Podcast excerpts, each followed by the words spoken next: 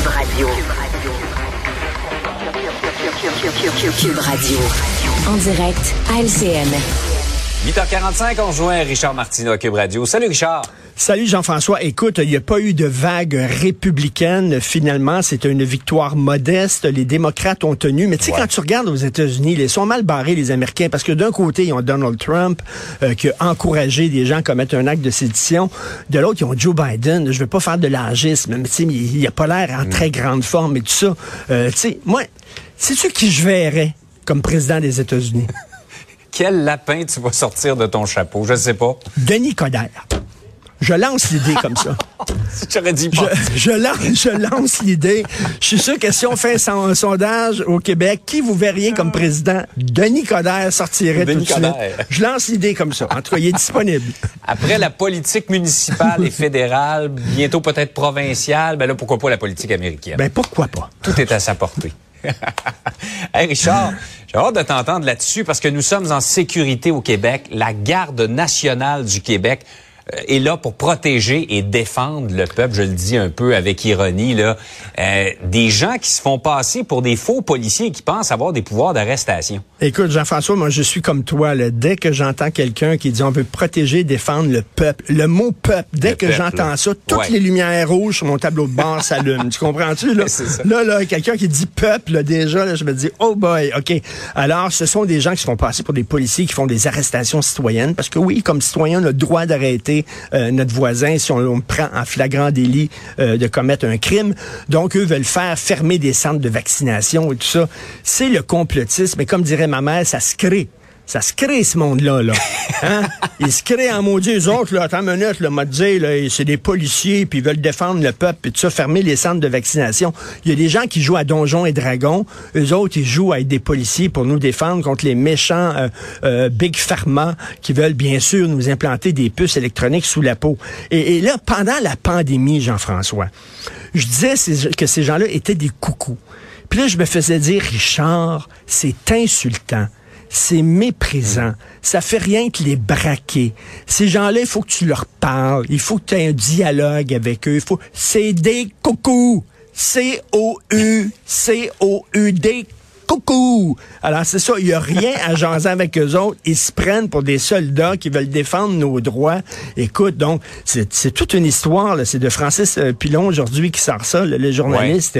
Écoute, ces gens-là... Mais, c'est-tu, Richard, là où ça arrête de, de me faire sourire et ça m'inquiète, c'est quand on dit qu'il y en a qui sont armés ils sont armés. Et euh, tu sais, je le dis tout le temps, quand les États-Unis attrapent froid, euh, nous autres, on pogne le rhume. Et mm. exactement, c'est la même gang de bozos qui étaient euh, déguisés en Fred Flintstone, qui ont pris d'assaut le Capitole.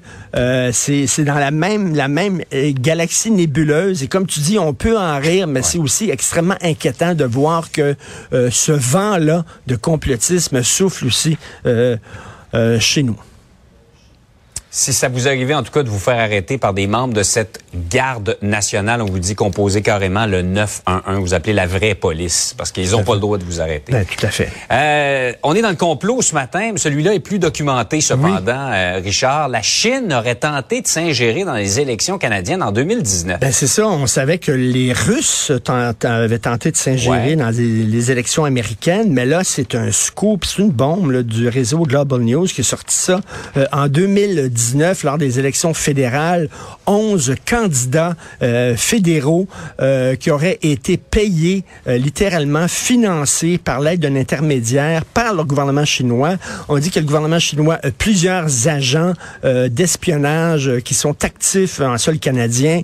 Ils ont mis sur pied toutes sortes d'associations bidons qui servent à espionner des élus canadiens, à tenter de les influencer, à organiser des manifestations, harceler et intimider des dissidents chinois qui sont ici. Bref, la Chine, elle est présente ici. C'est drôle, on en parle beaucoup au Canada anglais, beaucoup moins malheureusement au Québec.